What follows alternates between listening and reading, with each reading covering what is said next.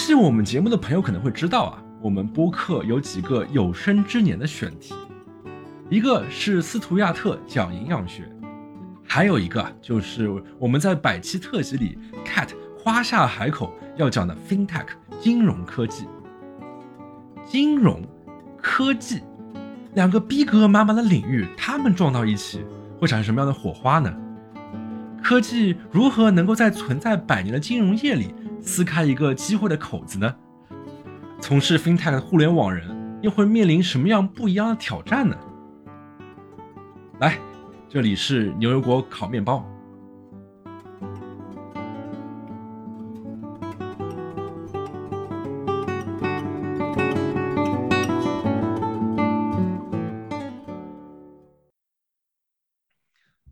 大家好，欢迎来到这一期的牛油果烤面包节目。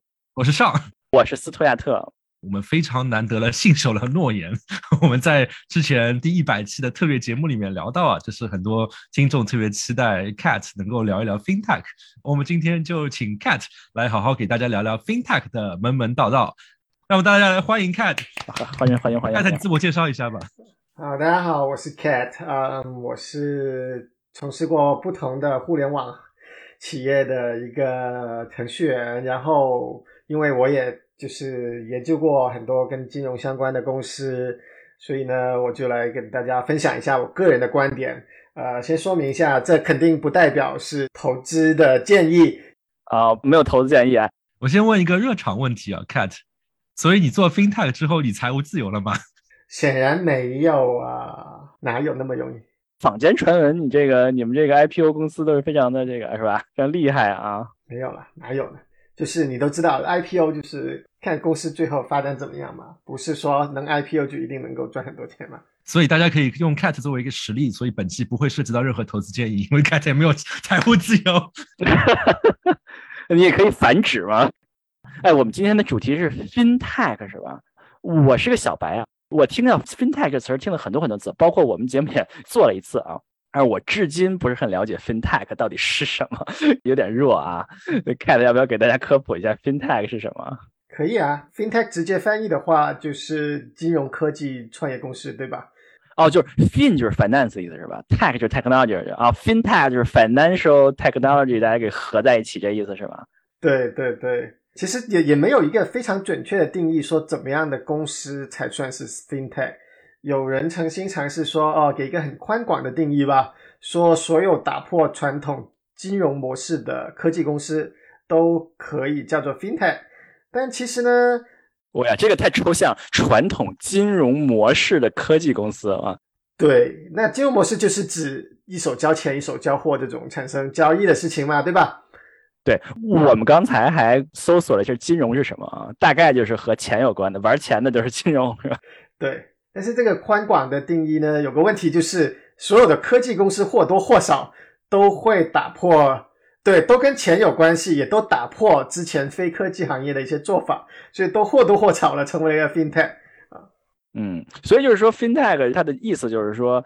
不是传统的，哇，这个传统又有一个界限分，不是传统的，要新派的是吧？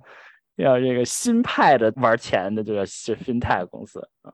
这说的有点太抽象了哇。那我们这不传统，我们过去就是存钱拿个卡，是这个 ATM。新派就是我们搞一个什么微微信扫码，这叫算 FinTech 吗？扫码如果产生的是支付相关的操作，我觉得也可以算是啊。当然也要看你这家公司。跟支付啊，或者跟钱进行交易的这个比例有多大，对吧？啊，就是说腾讯虽然它这个 FinTech 做的很多，但是因为这个比例很少，它不算 FinTech 公司。就是你得基本做金融，它就就它就算了，是吧？大概就是就蚂蚁金服就算了啊，腾讯就不算是吧？是的，可以这样理解。这就有点像说啥叫做科技公司一样嘛，对吧？传统公司不代表没有科技啊，但科技公司就是主要靠科技。嗯，没有传统啊，不能没有传统，但主要靠科技来吃饭。所以，Cat 就是对于一个 FinTech 来说，其实更关键的点是在于它业务里面做 FinTech 的浓度，可以这么理解吧？是的，是的。而我觉得这个所谓的浓度，主要就是指有多少是跟钱和其他东西的交易有关系的，或者就跟钱记账有关系的。甚至我觉得可能。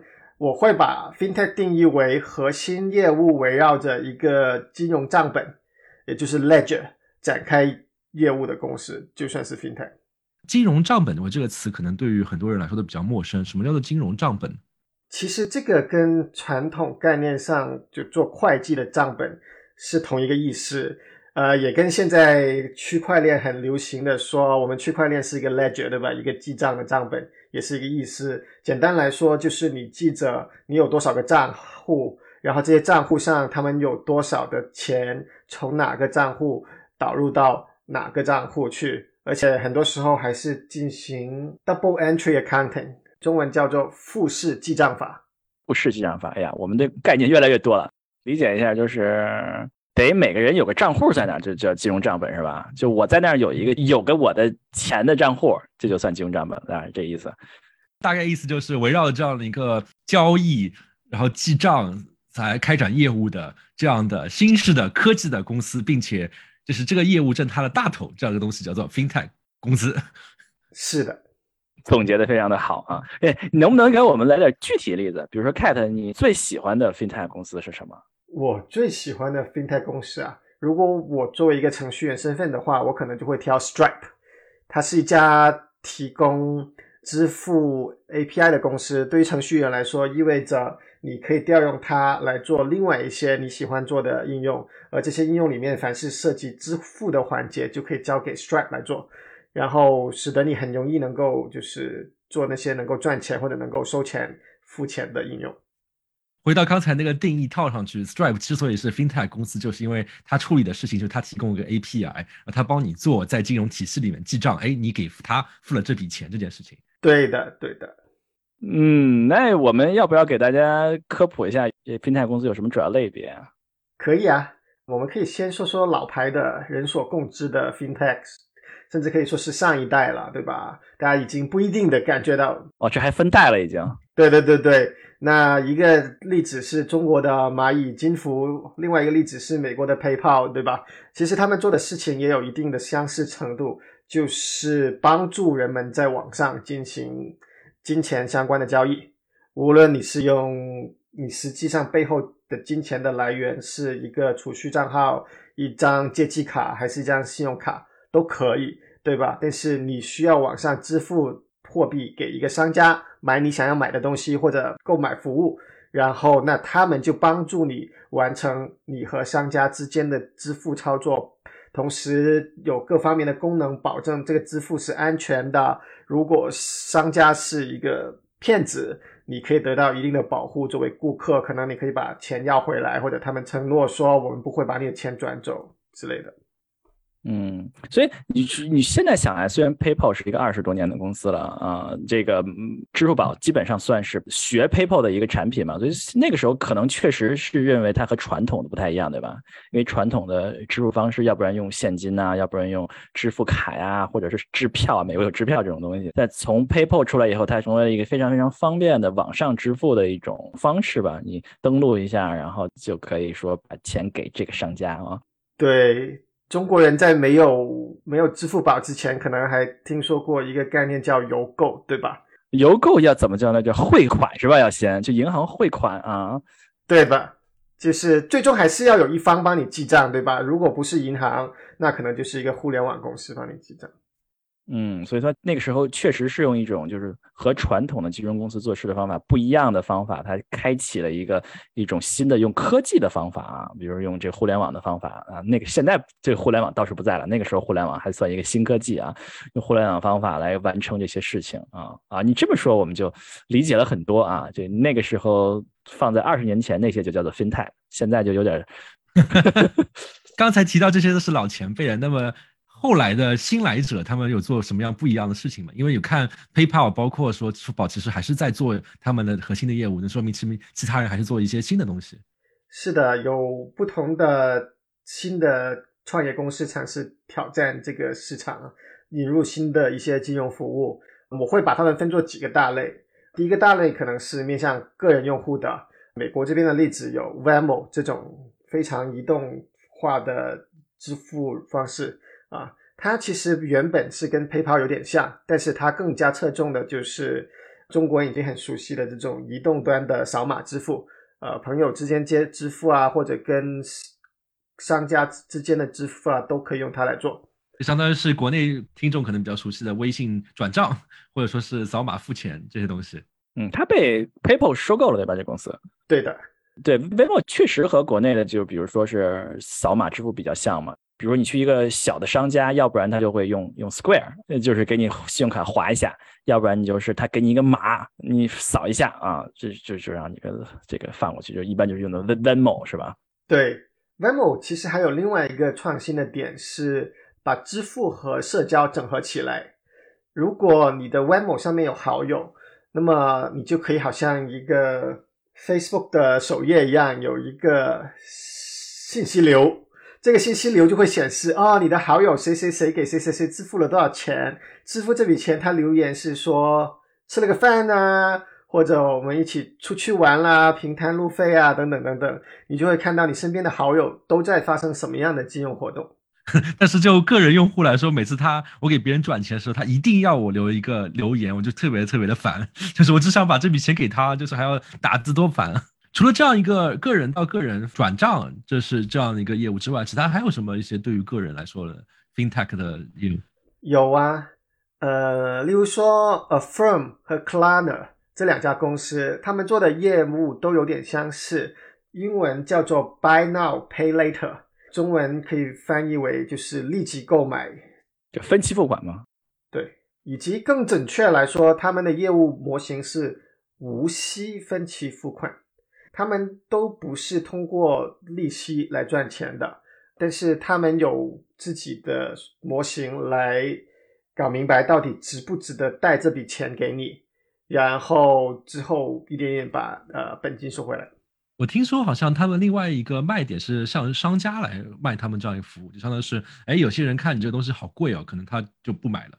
但是提，比如说提供我们这样的一个分期付款的服务，大家觉得，哎，这个好像还可以嘛，就说不定会增加购买的欲望。对的，对的，很多不是刚需的消费，其实商家肯定是希望降低门槛的。你不是刚需，但是又这么贵，可能超过了我一笔能够支付的这个资金的额度，那么大家就会想，我们能不能借个钱吧，或者透支一下我的信用嘛，对吧？然后就向未来的自己借个钱，然后现在把东西先买下来，然后之后一笔一笔的还。这对商家来说。可能对销售的帮助会非常大，我不知道具体的数字，可能对销售能够提升不少。嗯，我想起了那当时库克啊，在那个 iPhone 十还是 iPhone 几出的那个定价到一千二百美元的时候，库克就是采访说这个定价可可以的一个原因，说了几个，其中一个就是我们的这个调查显示，我们这个多数用户都要分期付款买 iPhone。库克说什么？今天听说我们的用户都卖肾买 iPhone，但是人有两个肾啊，所以这个价格还可以。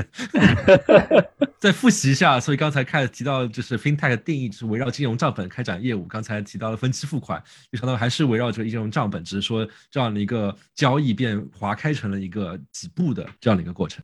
对的，就是对于商家来说，他可能跟传统的刷一下卡没有什么区别，对他来说都是一笔交易。因为无论是 Affirm 还是 Klarna，他们都是可以直接就是跟商家一次性的完成交易的。但是他们跟客户之间、跟购买者之间则是多笔交易。他会记下来说，现在第一笔你给我这么多钱，但实际上你买的商品比这个钱要多得多，所以你还欠我这么多钱。然后之后每个月每个月的，呃，我要从你那里再扣多少钱来把你的欠款给补回去。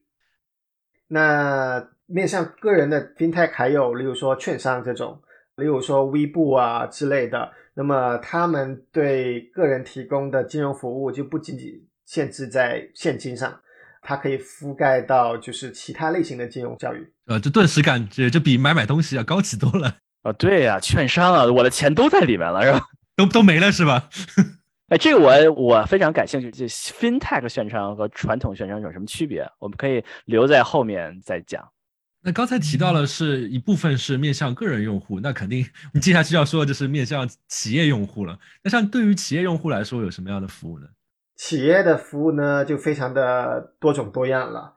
企业用的钱的方式比较多，是吧？个人基本上就买东西就行了，企业有各种各样的需求，是吗？是的，因为个人呢，很多时候你钱进账的方式比较确定，就是发工资嘛，对吧？所以进账的方式确定了，更多的是在你消费方面想办法提升你的用户体验。但是面向企业的话，企业有很多不同的钱的进进出出的方式。呃，这些方式都是可以通过科技来打破原有的服务形式，引入新的服务形式的，所以机会也不少。呃，知名的有，例如说一个叫做 Brex 的公司，它是专门向创业公司提供信用卡的。因为普通的创业公司，你作为创始人注册了一家创业公司之后，这家创业公司是没有信用记录的。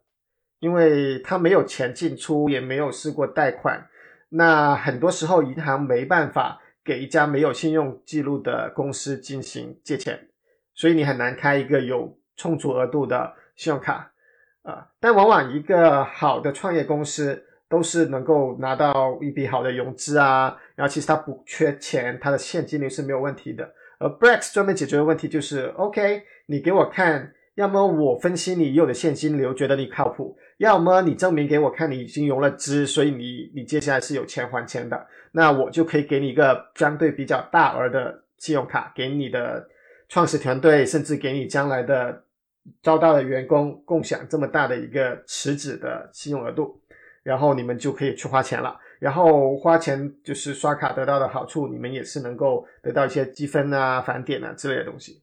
那这是一个例子。听上去好像感觉就是银行并不懂这些新兴的创业公司的运行模式，就是它就是填补了这个空白。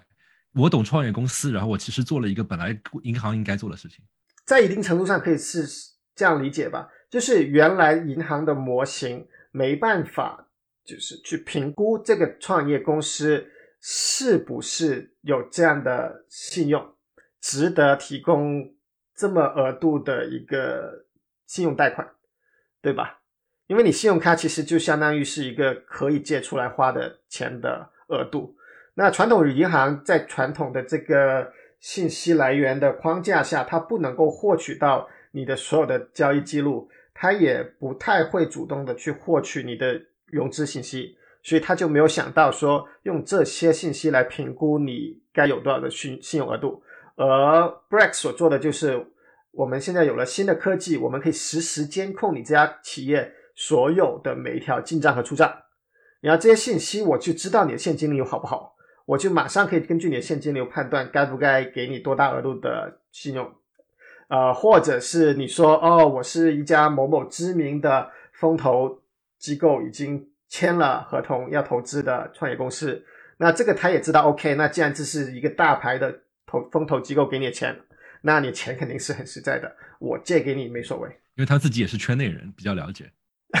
那当然了，他也是一家创业公司，嗯，他也会带给自己吧？那这个可不能这样做。你看，你是我跟我是同一个投资人投了，那那这钱随便花去吧。嗯，除了 Brex 之外，你刚才提到就是还有其他各种各样企业不同的需求，那还有些什么其他其他的需求呢？有啊，那既然你一家公司要借钱来使得你的现金流能够更有效的运转，那你现金流运转起来之后要。干嘛呢？对吧？那你要发工资是其中一项跟消费以外，尤其是跟个人用户消费以外比较不一样的这个开支类型。那发工资的话，就有一家公司叫 Gusto，是专门负责这个英文叫做 payroll，中文可以直接就翻译为就是发工资。对对对对对。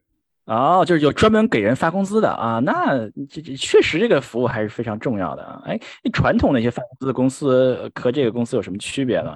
大家感觉上发工资不就是就是发工资嘛？它有什么好搞的？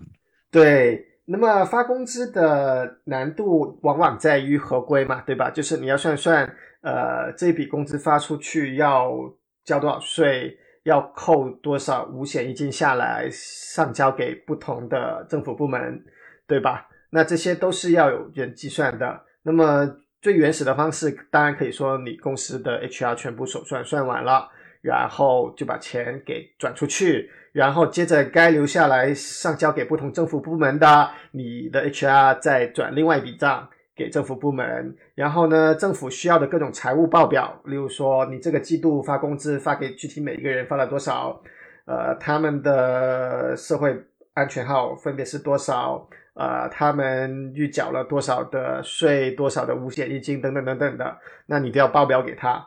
那么这是一个很繁琐的过程，而 Gusto 呢？可以把它做得很好，你只需要进去填写说我要发多少钱给这个员工，他的税前收入是多少，那么剩下的他就自动帮你处理了。啊，税前收入是多少？所以个人方面要扣这么多的税啊和五险一金啊，然后公司方面呢又要额外的多扣这么多的税啊，然后就统一把这个钱收起来，然后统一把这个钱发给对应的政府部门，然后每个季度政府需要的报表，他也帮你生成好了，直接打上去，那就显得非常方便，而且也非常轻量级。就是你的公司小到假设你自己雇佣自己一个个体户，对吧？你自己是一个个人，但你又自己开一家只有自己作为员工的公司，这么小的他都能应对，然后价格又很低。你开一个个体户，你只需要每个月给他几块钱，他就能够把你打理好这一切。那感觉像是就相当于你自己买了一个报税软件。呃，是的，但你基本上不需要懂任何的税务的知识。你告诉他啊，我作为一个个体户，我公司这个月或者这个周期决定给我自己发这么多工资就好了。嗯，我觉得这个确实是非常非常的重要啊！你看以前不管开个公司，不管大小，过去啊，不是我说以前就过去三十年前嘛，你还得雇个会计是吧？雇个财务啊，对吧？是吧？这就是说你这个，如果说你一个小公司十几个人、二十几个人，你可能就不用了，对吧？花点钱买个服务就都给你包了，这确实是非常非常这个重要的一个 FinTech 服务。是的，是的。我们刚才聊到了，说是给企业做贷款和以及帮企业发工资，那还有帮企业做什么呢？那说到了发工资，可能就可以聊一下，就是我们在高科技行业或者互联网创业公司经常遇到的，呃，这个发工资以外的这个发期权、发股票的这部分，对吧？哎呀，这个时候又可以插播广告了，大家有兴趣的可以看一下我们之前做过一期期权的节目，叫《创业期权的九九八十一难》。广告插播结束，好，回到期权。对，那作为老板，大家要搞清楚怎么样合理的发期权、发股票给员工。那么，但是发的时候具体的流程怎么做？而且我又要再次强调，对吧？就是金融相关的东西最重要的就是你要有本账本，你要记着公司账上呃多少股票或者多少股权，呃以什么价位。呃，分配给谁？谁现在手上有多少什么类型的股权？呃，如果是股权的话，行权价是多少？呃，如果是股票的话，呃，那直接就计算着说给你了多少的股票，等等等等的，啊，以及可能他们还有对应的过期的日期啊，等等的信息。那这些账去哪里记呢？那有一个企业，有一个创业公司叫做 Carter，就是专门负责帮企业来做这个方面的记账的。那么，类似 Gusto 公司在发股票或者期权的时候，它就可以直接在 c a r t 上进行。当然，流程呃会比 Gusto 这种发工资的要复杂一点，但相对而言，它也是帮了企业做很多的事情，使得企业发出去的股票或者股权，呃，很轻易的就能够在 c a r t 上做好记录，员工很容易的在上面查询到说自己已经收了多少的股票和股权。接下来还有多少股票或者股权？按照什么样的时间？按照什么样的计划发放？哎呀，这这个就这个就更高科技了啊！你过去的公司，你就发个工资。弄个财务，弄个会计就行了。这个期权啊，还是不是一般的财务能搞得了的啊？这如果公司能帮你全包，对，都需要我们专门做一期节目来讲期权到底是什么。哎，对呀，哎，你要你要这样说，那我们这个平时我们对公司员工有，比如说报销东西啊，这种是不是都有类似的公司来做这些事情？是的，报销呢，我也听说过一家叫做 Expensify 的公司，是专门做这方面的记账的。就是员工可以直接在上面提出说，我什么时候花了多少钱，这笔钱是用于什么目的的，我属属于哪个团队、哪个部门，所以我这笔开销应该归纳到哪个团队、哪个部门之下，等等等等的。然后到底这是出行呃，就是这是公费出差的开销呢，还是什么其他类型的开销呢？因为这个最后公司的财务还是要做统一的计算，对吧？所以 Expensify 就可以把这些原始的信息全部都记下来。哦，果然是包罗万象啊，跟企业有关，所有跟钱有关的都可以有创业的机会啊。感觉就是看一下企业传统的财会部门在干什么，把他们拆一拆，然后做成服务，基本上是这个套路。嗯，那说完这些形形色色的直接为企业赚钱、服务于他们内部的会计，例如说赚钱和发钱的，那么还有一些是面向程序员的，呃，你可以认为他们也算是面向企业吧。当然，有时候一些小的个人程序员也可以用。呃，这方面经典的例子有我刚刚说了，我最喜欢的 Stripe，啊，它使得我们作为程序员要开发一个支持呃收费的应用变得很简单。我只需要整合一下 Stripe，我就可以说点一下这个按钮哦，然后它会提示你说我希望你支付这么多钱，你要购买这个吗？然后你说哦，我要购买，这是我的信用卡，这是我的银行账号，然后就能够完成这个支付了。那当然，交易的其他方面，我怎么把这笔支付背后的交易，我要给你的服务提供给你，把商品发给你，这是另外一回事。但至少收钱这个问题解决了，而且我也可以收钱收的相对安心，因为 Stripe 内建了一些反欺诈的功能，保证说我作为收钱的一方，呃，普通的欺诈的骗子什么的，不太可能能够成功的通过支付，呃，来。给我一笔可能他最后一定要退回去的钱，然后我又把服务给做了，给把商品给发了，结果我就两边都亏了！哦，所以原来是这么回事，所以我我们这我们在美国的可能知道很多很多各种各样的网站啊啊卖什么东西，下面就有一个支付啊信用卡啊什么什么什么什么什么之类。我说这么多公司都能做出这个支付服务吗？也可能他们就全都是从这种专门的。专门为这些做应用的人，呃，需要支付的这个部件，他就他就给他们提供这种服务的是吧？然后他们就什么也不用做，买下你的服务，放在网页那个那块部分就都解决了，是吧？大概这个意思。那是做了一个插件。是的，是的。很多人以为支付很简单，对吧？支付无非就是一钱一手交钱，一手交货。我还记得过去呢，我在 Facebook 的时候呢，曾经听说过有很多人想给 Facebook 的这个活动的功能增加一个购票的子功能，也就是说，大家不仅仅可以创建一个活动，然后大家举手说我来参加，我不来参加，还能够有一个网上购票的功能。呃，例如说这个活动是个演唱会，你就可以在上面直接选择购票，选座什么什么都在 Facebook 的活动功能里面完成。然后很多很多的小的团队尝试说：“哎呀，支付这东西这么简单，对吧？我们就一个 hackathon，就是一个黑客马拉松，几个晚上连夜把它做出来，就是一个新产品就可以发布了。”但是他们对力量一无所知，是吧？对的，对的，无数的这样的尝试最后都以失败告终，因为大家心目中的支付很简单，就是永远都是百分之百正常通过的成功的支付。然后，既然你成功支付给我，我就要把该给你的东西给你。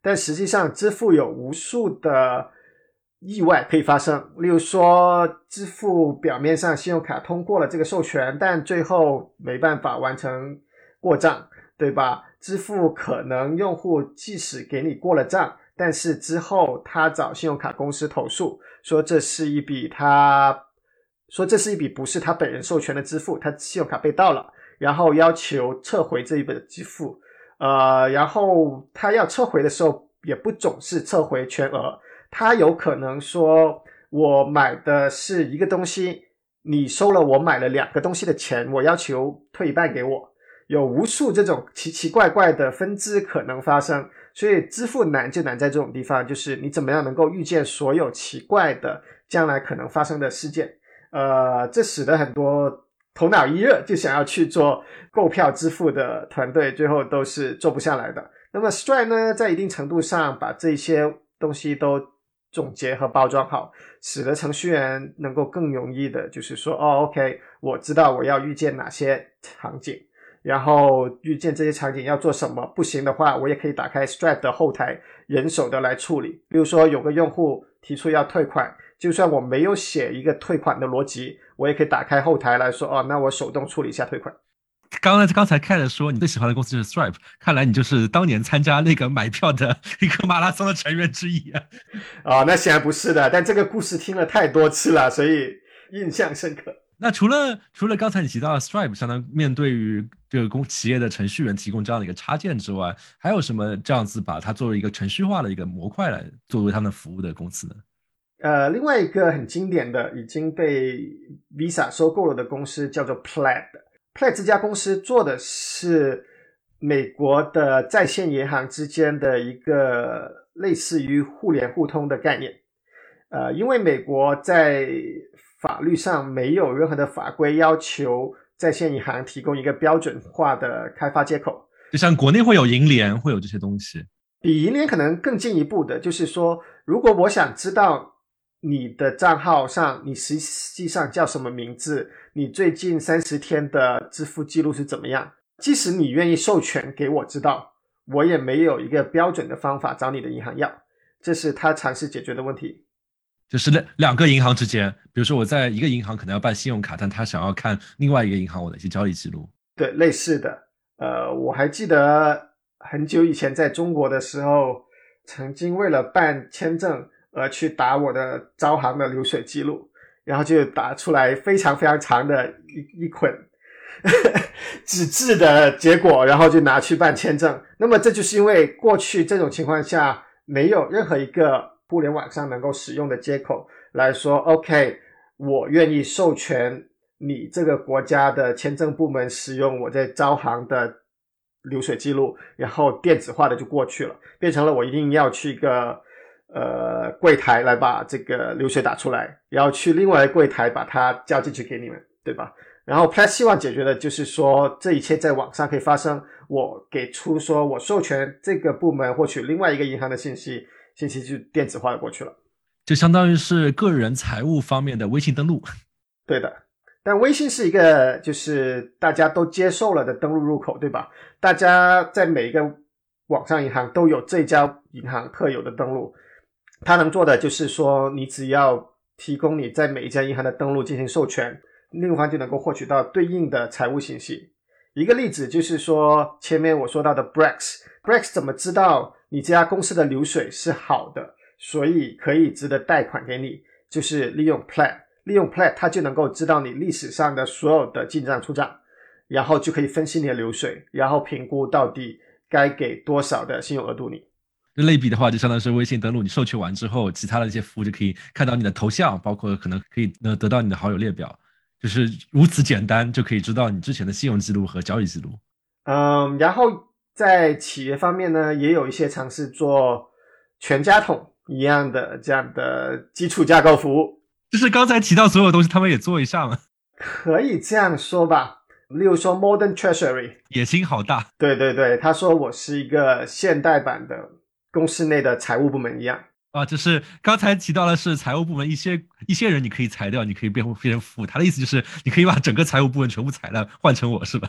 对，但他呢也不是直接提供呃面向公司 CFO 的服务，更多的是说 OK 程序员能够跟他们做整合，然后做整合之后呢，很多东西就能够做，呃，然后有了这个整合呢，财务部门才能够在上面用一些他们想要用的东西，至少这是我的理解吧，我没有深入用过他们的产品，就是一个全家桶的平台，还没有产品，就是谁想做什么，在他们平台上做一做就可以了。就是每家企业，你可以接入它的系统，然后用它来做你们公司的财务的底层。比如说，你们要怎么做支付，你就不再需要说我们公司的财务直接跟银行，呃，进行一个交互来说我们支付出去多少钱，或者我们向哪里请款多少钱，你就直接在 Modern Treasury 的这个平台上说 OK。这是跟我们公司服务的银行，或者这是我们的合作银行，然后在上面用传电子的方式来说，我要支付多少钱出去，或者我要请款多少钱进来，然后剩下的下面的都是电子化的就解决了。感觉听完这期节目之后啊，这种大公司里面的财务部门看到他们公司的程序员，就感觉是顿时意识到他们是我们的敌人。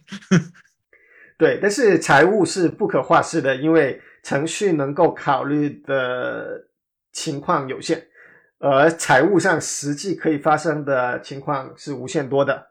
然后最后呢，发生一些程序不能预测的情况的时候，还是要靠人手来决定，呃，某一笔的交易应该怎么样正确的记账。啊，这看这碗水端的很好。我们刚才说了这么多公司啊，是吧？可能很多人很感兴趣的问题就是说，这些服务过去一一些银行都是做的呀，比如说支付啊啊，比如说券商啊。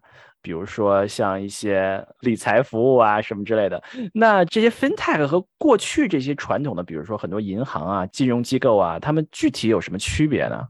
因为刚才我们提到说，比如说刚才有一类是说面向企业，那我们可以理解说啊，以前是人财务部门做这件事情，那我现在变成自动化了，也可能是服务部门，对吧？啊。对对对，但是刚才提到了，比如说对象个人的一些服务啊，包括支付那些东西，其实银行已经在那边，而且在了这边这么多年，大家都提到什么啊，华尔街精英啊，banker 啊这些东西，感觉他们都是很厉害的人，做了这么多年，为什么我们现在有新的机会可以去干他们？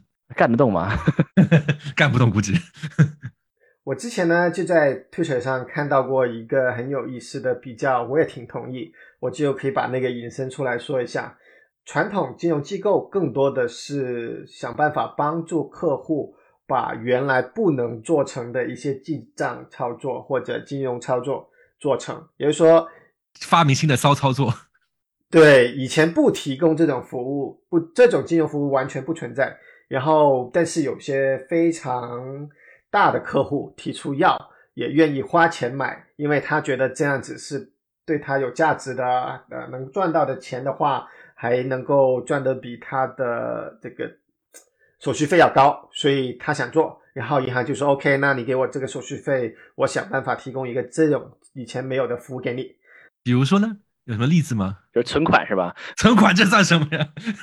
哎，存款不银行的银行的重要任务吗？贷款是吧？啊，比如说啊，例如说大家如果看过关于次贷危机的一些纪录片啊、故事，对吧？那当年，呃，次贷危机就是提前预知到要到来的那个主角人物 Michael Burry，他不是要对赌嘛？他要赌这个次贷会崩溃，对吧？但那时候次贷还炒得很热，那他不是要找其他的金融机构来做他的对赌的对手？那这样子他才能从中赚钱，因为你们觉得次贷能够一直繁荣下去，我就要跟你对赌，我赌它不能繁荣下去。对吧？那这时候就是金融机构就有人要站出来说：“OK，我能够想一个办法，把这个不存在的、不能对赌的东西给你做出来，变成一个你可以跟我对赌的东西，而且还是要是合规的。”对，而且是合规的。那这算是传统金融机构会做的事情。当然，很多好像存款这样的非常普遍的事情，那说金融机构有正确的牌照就能做，那就。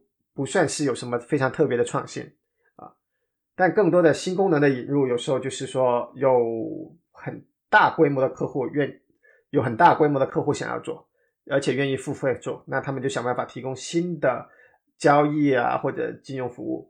但是呢，传统的金融机构有一个缺点，就是他只在乎把你想做但不能做的这笔操作给做成了，他不在乎你做这笔操作的过程。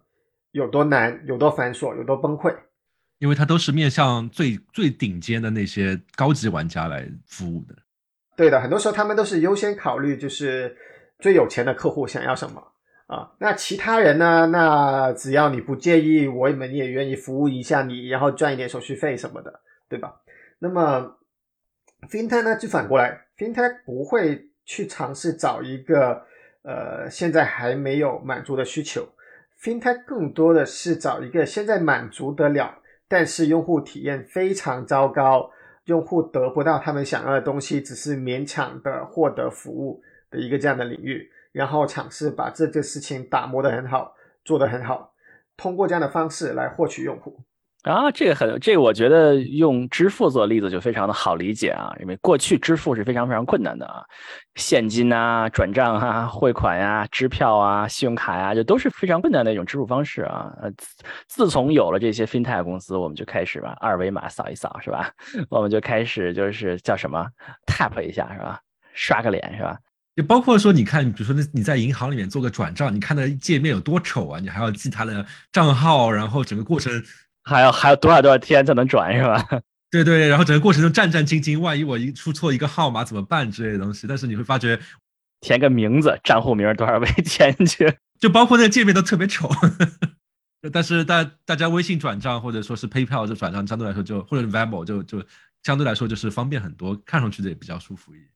呃说到这儿，我比比较感兴趣一个问题啊，就是说券商，哎，我们说 FinTech 也有做券商的啊。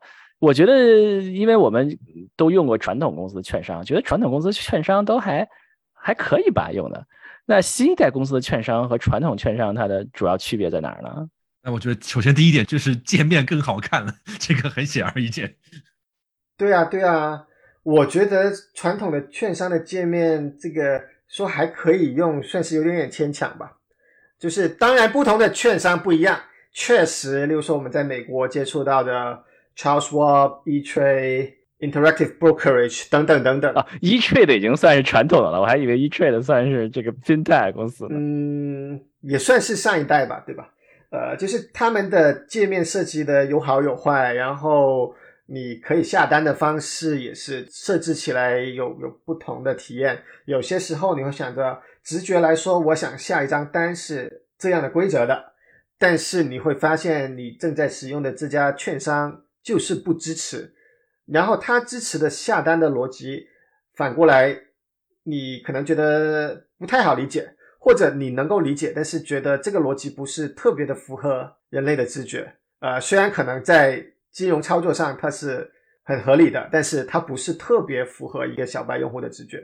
那这时候，FinTech 如果进入券商这个领域竞争，那就有点像我刚刚所说的，你怎么样可以把这些用户的痛点打磨成为非常非常优秀的用户体验，然后让用户能够想到他。下单所需要的逻辑，就按照那种逻辑来下账单。你看看传统的券商的这个期权期货交易的界面，你会发现它就跟一个飞机驾驶舱一样，就有无数多的东西。就面向高端玩家嘛？对的，非常面向高端玩家。你懂怎么操作，自然你会觉得非常的灵活，能做所有你想做的事情。你也知道哪个按钮是干嘛的。但是如果你先是一个小白用户进来，说啊，我想了解一下，我能不能做一些期权、期期货方面的交易呢？然后你就直接就被劝退了。对，我记得我记得我之前点过那个就期货、期权的那个界面，我打开完之后看了十秒钟，就一个反应就是打扰了，然后就走了。你还能点开啊？我记得你还要填个什么表格，汇款汇过去啊，什么风险评估啊，什么一搞个好几个星期才让你打开那个界面，我。反正我就整个体验就是一句话：你不是高端玩家，赶紧滚吧。那我们就是讲了一下这些产品型的 FinTech，对吧？那我们又来讲讲这些专门做基础架构型的 FinTech，他们和传统银行有什么区别？传统银行呢，非常专注于把账给做对，因为我也说了嘛，金融领域你的核心就是你要记账，你要做复式记账，你要把账做对。那传统的银行和其他金融机构，他们专注于把账做对了就好了啊，跟我前面所说的比较类似，就是他们不太在乎用户体验。既然账是对的，你该发生的交易能发生，你该赚的钱赚到了，其他的你还做什么做呢？对的，给你一个飞机驾驶舱一样的界面又怎么样呢？不告诉你又怎么样呢？对吧？你想说 FinTech 公司就是钱丢不丢不关心，没关系是吗？好用的还要怎么样是吧？啊，那钱丢不丢还是要关心的，毕竟用户的钱是必须要负责任的啊。但是作为一个基础架构的公司，例如我们前面提到的 Stripe 啊、Plaid 啊、Modern Treasury，对吧？他们不仅仅是考虑到账要做对，甚至账本不一定要在他们手上，但是他们要提供一个方式，使得任何的程序员都能够以很优雅的 API 来访问账本和操作账本。比如说，Stripe 作为支付，对吧？本质上就是你在账本上记一条，说这个用户想买这个东西，发起这个交易，所以现在他欠我这么多钱，是欠的是要买货的钱。完成支付之后，那接下来用户完成了交易，所以他在这笔交易上欠的钱现在不欠了，所以两边的账给平了。那平了之后，我就知道，OK，那支付完成了，那我再发货或者提供服务，对吧？那这些都是就是核心是一本账本。然后 Play 也是，你获取别人的流水也是。Play 本身不直接的拥有账本，但 Plaid 帮助程序员去获取你的用户在其他银行、其他金融机构的流水、呃余额等等的信息，那也是提供了很好的一个信息沟通的渠道吧。啊，这些都是传统银行不屑于做的，甚至传统银行觉得这是个无端端的包袱，做多错多。就他都觉得你们是小白用户，是在那边作了，他就也不想跟着陪着你们玩了。而且我还听说过一种观点，就是说，例如为什么银行不愿意多提供一些标准化的 API 给程序员？因为多提供一个界面，就是除了用户可看的这种什么网页界面、手机界面以外，如果多提供一个可编程界面，它就需要对多一个的服务的可靠性、可依赖性和准确性负责任，就不能错。对你不能错。用户在手机上操作没问题，在网页上操作没问题，这已经是一个负担了，对吧？你不能随随便便的挂了，你不能随随便便出错。要现在又多了一个东西是面向程序员的编程接口，你还是规定说不能错啊，不能挂啊，一直要能提供服务啊，所有的账都要记对啊，那这不就是增加他的负担吗？所以他们更多的选择说我不想要这个负担，反正高端用户也不会提这个需求。对，嗯，所以 FinTech 公司就说我错了就错了啊。对。反正是我要把东西做出来先啊，反正我没有包袱是吧？我先把产品做出来。对对，新来的人没有包袱。对，那那我觉得刚才就提到这样一件事情，因为大家可以理解啊，就是高端用户确实他更多的钱，可能是一个高端用户可以抵下好多好多的普通小白用户能赚到的钱。那么给我感觉就是生态链里面，比如说传统的银行是吃那个大头的，而那些新兴的 FinTech 就像是那种豺狼一样，感觉是吃腐肉，是吃那些。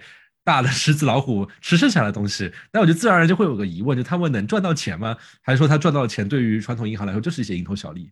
现在 FinTech 呢是能赚到钱的，当然从规模上来说，他们能不能追得上传统的机构，可能也没那么快啊。可能有些 FinTech 已经很成熟，他们能够追得上去。呃，有可能有些 FinTech 不在乎跟传统的机构比较，像我刚刚所说的基础架构型的 FinTech。它通过提供银行不愿意提供的这种面向程序员的服务来赚钱，那银行根本就不愿意提供这样的服务，所以他赚的钱就不可能跟传统机构比。而通过直接面向用户的产品型 FinTech 的话呢，那确实他们更多的是小白用户，不一定是有非常大的资金流和非常巨大的资产存放在啊这些 FinTech 手里，跟银行的客户不太一样。所以他们的赚钱呢，从每个人身上赚到的可能没有大银行那么多，但是大银行很专注于有钱人的时候，那有钱的数量总是没有普通人那么多的，所以普通人的数量这个基数那么大呢，又反过来会成为 FinTech 的一个优势。那两者一个优势一个劣势叠加起来，到底能不能很好的追得上，甚至是超越传统机构呢？我觉得这个是不确定的。嗯，我们刚才聊了 FinTech 公司的例子啊，说了很多次不要钱，不要钱，不要钱。刚才说分期付款不要钱，比如刚才说那个券商也不要钱，是吧？还说什么不要钱？感觉都不要钱，他们这不要钱还能赚钱吗？这怎么搞呀？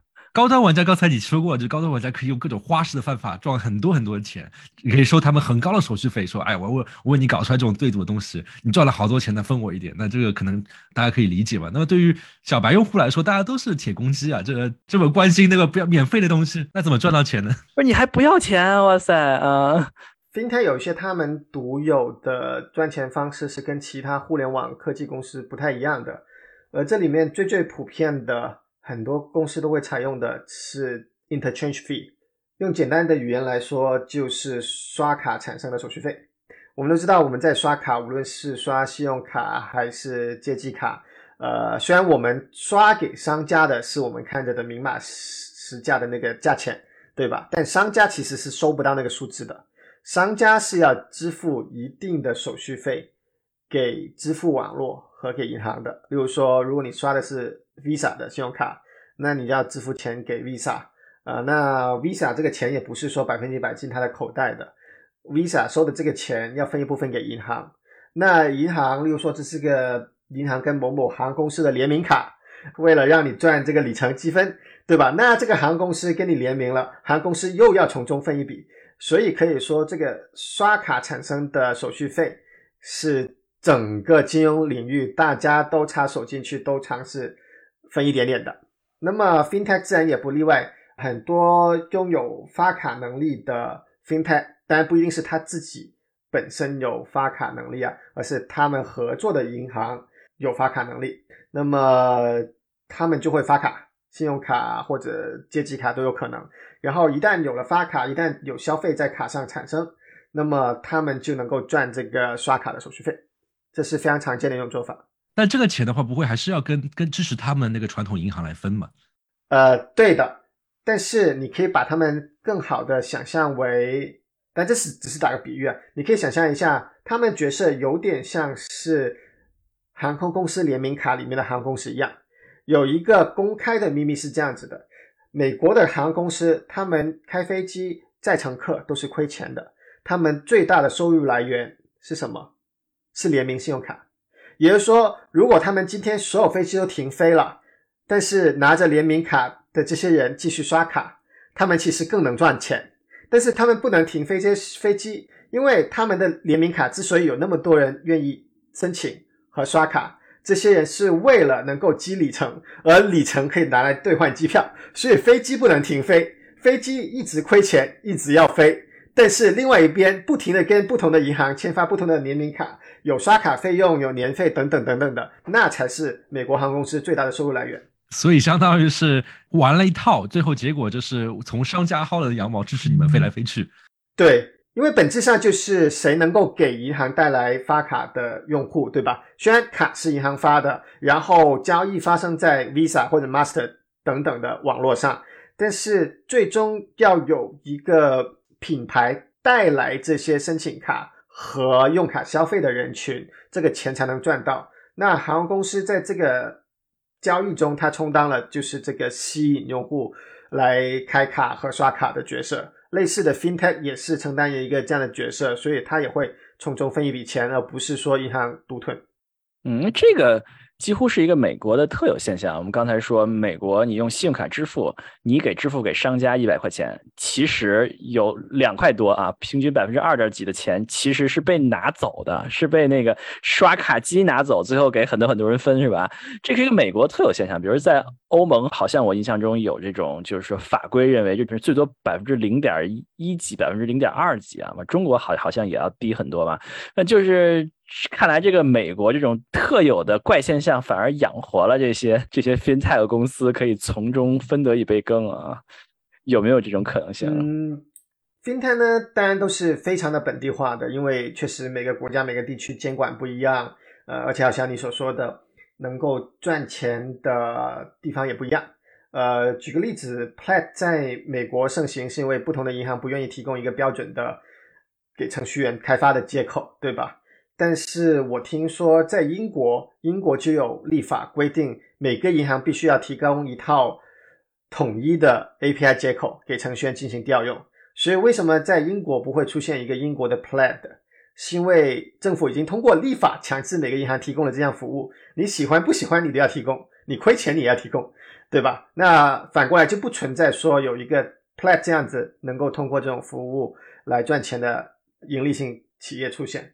那你所说的这个美国和欧盟区，呃，刷卡的费率不一样，那可能也是会影响到不同地区的 FinTech 能够盈利的手段不一样，商业模式不一样。嗯，所以到不同的国家可能有不同的这个分钱的方法啊。对，除了刚才的说交易里面可以薅一些小小的羊毛之外，还有什么其他赚钱的方法吗？嗯，FinTech 另外一方面就是你可以看看现在很多券商的财报，你能看到。他们有一个赚钱的方式叫做 Payment for Order Flow。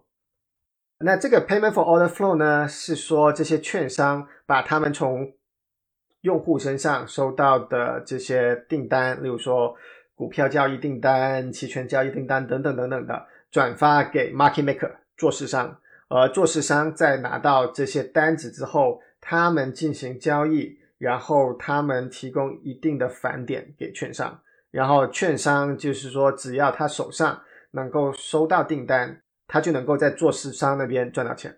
所以还是一个，我觉得跟之前的 interaction in interchange fee 是有点类似，相当于还是说帮助那些狮子找到肉的这样的一个过程中拿一些佣金。怎么说呢？我会说，狮子无论如何都会有肉吃的，无论这个肉是从哪里来。好，那当然也有就是不是 FinTech 独有的一些盈利模式啦，卖数据对吧？卖信息啊，卖数据啊。那这个肯定也是有公司做的，因为总的来说，无论你互联网上做什么，对吧？只要你的用户规模上去了，只要你有足够多的用户行为信息，你在一定程度上都是可以通过买卖这些信息来有一个获利的可能性吧。不一定真的一定要这样赚钱，也不一定真的能赚钱，但是至少有这样的可能性，对吧？那这是一种。还有就是传统 Facebook、Google 这两大家特别擅长做的广告。那作为 FinTech 也可以做广告啊，也可以说我不买卖你的信息，但是我用你的信息来给你投广告。呃，例如说推荐不同的金融产品。你这个例子例子举的好像这个 Facebook 和 Google 是个 FinTech 公司一样。呃，我觉得可能你像阿里巴巴这种可能是更好的例子。阿里巴巴什么都不收费，对吧？支付宝也不怎么收，现在可能收一点了，也不怎么收费，是吧？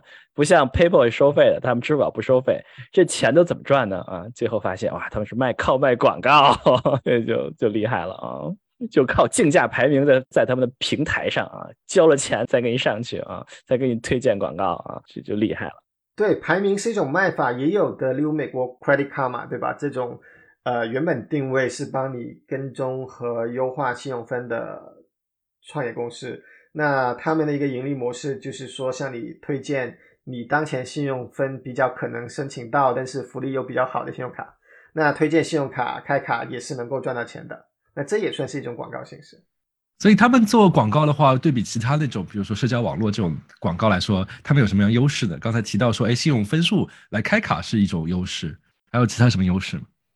优势有可能是说，用户在用你这个 FinTech 的产品的时候，用户的心思已经在特定的某件事情上，对吧？就像如果用户用 Credit Karma，那很可能是比较关心他的信用得分的。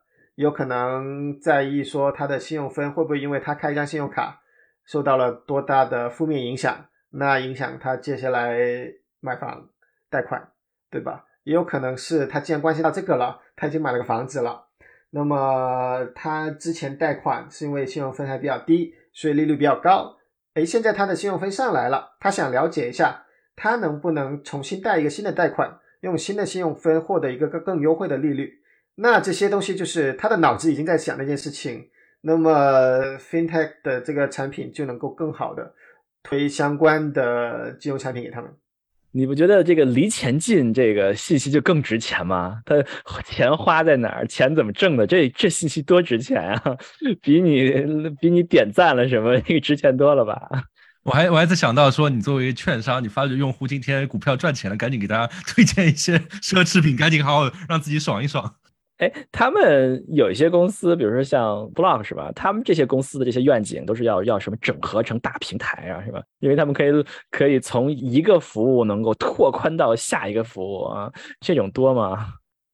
其实很多金融创新最终的愿景都是希望能够有越来越大的现金流在手上过，因为如果无论买方、卖方、消费者、企业全部都在自己手上了。那么钱其实就是在自己的体系里面赚，钱在自己体系里面赚，第一效率可以更高，因为自己跟自己结算，显然比自己跟另外一家银行结算更快，对吧？因为你在银行级别，其实你都在同同一本账本上，然后只是在这本账本上把钱划来划去而已，你根本不需要划出去给另外一家银行。那么另外一方面，你有这么多信息，你可以给他们提供更好的服务。然后赚钱的机会也多，你可以说这边赚钱那边不赚钱，或者那边赚钱不这边不赚钱，你有很多灵活可以操作的地方。但如果你只是提供特定的一门金融服务的话，那你就要想办法在这一门金融服务上面找到赚钱的方式，无论是从用户身上赚，还是从其他方面赚，对吧？那此外，增值服务，增值服务其实我是另外一个可以提的，也是非 FinTech 特有的。呃，盈利模式，增值服务，对的，有增值服务的话，通常用户也是给你个月费啊、年费什么的，或者一些增值服务，对吧？那这个钱，呃，如果一家 FinTech 能够整合上游下游，把消费者和商店卖家全部都整合到自己的体系里面，它也是有很多增值服务可以卖的啊。呃，增值服务我可以给个具体的例子，你例如说 Stripe，Stripe 虽然它提供了 API 给程序员做开发，它提供了非常基本的防诈骗功能，但是你要高级的防诈骗功能，呃，可以允许你更好的定制防诈骗的规则，或者利用他们更高级的这个防诈骗的机器训练。机器学习模型，那你是要付钱的啊。那这些就是所谓的增值服务了。本来你用 Stripe 来收用户刷卡的钱，已经付了之前我们讨论过的这个百分之二点几的这个刷卡的费率，对吧？但是如果你的刷卡的流量很大，你发现里面总有一些是诈骗分子，你想把他们就是防御在你的体系之外，那你就要额外的交钱给 Stripe。来升级到更加强大的这个防诈骗的系统上哦，看来也有这种这种简单版免费啊，要 要要升级版啊，就得花点钱了啊，这熟悉的味道。呃，我在按照现在国内说法就叫什么乞丐版啊，然后是什么版啊？这国内是谁发明的？这个给给你一个压力让你升级。好吧，最后是我最喜欢问的问题。我们问每个嘉宾一个问题，我们要问 Cat 这位嘉宾啊，这个，哎呀，如果这个 FinTech 这个行业这么好，我想要进入这个行业，哦，我要考虑什么问题呢？我是不是合适呢？嗯，这个我只能从程序员的角度来说说啊。如果听众本来是做金融行业的，在一个传统的金融机构做。那你想不想进入 FinTech 可能是一个完全不一样的话题啊，这个我没办法提供多少参考信息。但从程序员的角度来说，我会说 FinTech 有一些明显的特征，呃，例如说 FinTech 需要跟监管啊、政策啊、法律法规啊打交道的机会，明显比其他的互联网行业创业要多很多。可以认为说，合规永远都是。占工作比例中非常重要的一部分，因为不合规，你就不能从事金融行业的业务，甚至公司可能会面临非常巨大的这个罚款啊、赔偿啊，呃，这个可以巨大到就是足以毁灭一家创业公司啊。传统公司你可能说哦，我们提供的对吧？好像 Google 搜索服务，我给你一个错的搜索结果，你你你。起诉我什么呢？你不能起诉我什么，对吧？Facebook 哦，我不小心把你的赞的数量算少了一个，那这个你算什么？就算我少了一百万个，你也不能说什么，对吧？但 FinTech 你少了一块钱就是少了一块钱啊。那么，所以跟真金实银打交道，往往你就承担的这样的一个很重要的责任，就是保证你的账是对的，呃。钱该怎么样记账就怎么记账，来来去去，最后你的客户的钱就是你客户的钱。所以相对来说做事情就会更小心一点，可能包括做 review 也会做的更多一点。可以这样说吧，就是任何时候你都要想想，OK，怎么样做是在这个行业里面对用户承担了足够多的责任，而这个足够多的定义就会跟 FinTech 以外的其他互联网的垂直领域不太一样。对吧？纯粹的网上服务的 Google、Facebook 可能就是说，OK，对用户服务负责任，就是我要保证你的数据是你的，你的数据不会丢，你的隐私不会泄露。但是对于金融行业来说，就是你的钱一定不能丢。那这就很不一样，所以说就是你大概我理解就是在你在需求上面可能条条框框要更多一些吧，可能要你的这个限制性要更多一些啊。作为程序员来讲，可能有的人喜欢这样的呃挑战，有的人可能会觉得这样更不舒服一些，是吧？看你是不是适合这方面的呃工作。对，我觉得有两个极端的程序员会喜欢，但在中间的可能就不是那么爽。一个极极端是，我就想专心的写代码、做技术，我完完全全不想知道跟产品和商业相关的事情。产品跟商业相关的事情，麻烦你们就是做产品、做商业的人给我搞明白。啊，当然这个可能更多的也适合于传统的金融领域的程序员，就是说你们搞明白到底账怎么算。到底产品为什么用户会喜欢用，然后你们想办法说设计这样的产品能吸引来用户，这样的记账方式是合规的、合理的。好，那这一切我会看到你们转化出来逻辑，把它们写成代码，然后变成一个大规模可用的产品或者服务。那这是一类人，这类人可能很能适应传统的金融机构，呃，也能适应一部分的 fintech 的环境，呃，具体要看这家公司的文化。另外一个极端是说，你很有就是创业者的这种整个商业到产品到技术，什么都想要知道，什么都要了解，最终对所有这这三个事情都负责任的这种态度。就是说，你不能进来说哦，我就想做一些有意思的产品。很有可能，如果你站在中间这个点说，我就想做有意思的产品，然后可能很多很有意思的产品在 FinTech 是不合规的，或者会烧钱烧得很厉害，不可能烧得出结果来的，结果就不能做。你要么就是直接就看明白了，说，呃，我的重点甚至就不是在产品上，产品只是提供更好的金融服务体验的一部分。最终是我要对金融服务负责，对用户得到的金融服务的这个过程给负责，对用户的钱负责。但同时对你的监管机构来说是对合规负责，然后对于你自己的公司这个这个 fintech 的公司的账本来说，对我自己家的利润负责。你要同时对这么多事情都觉得你能够愿意负上责任，那 fintech 其实也是一个好的选择。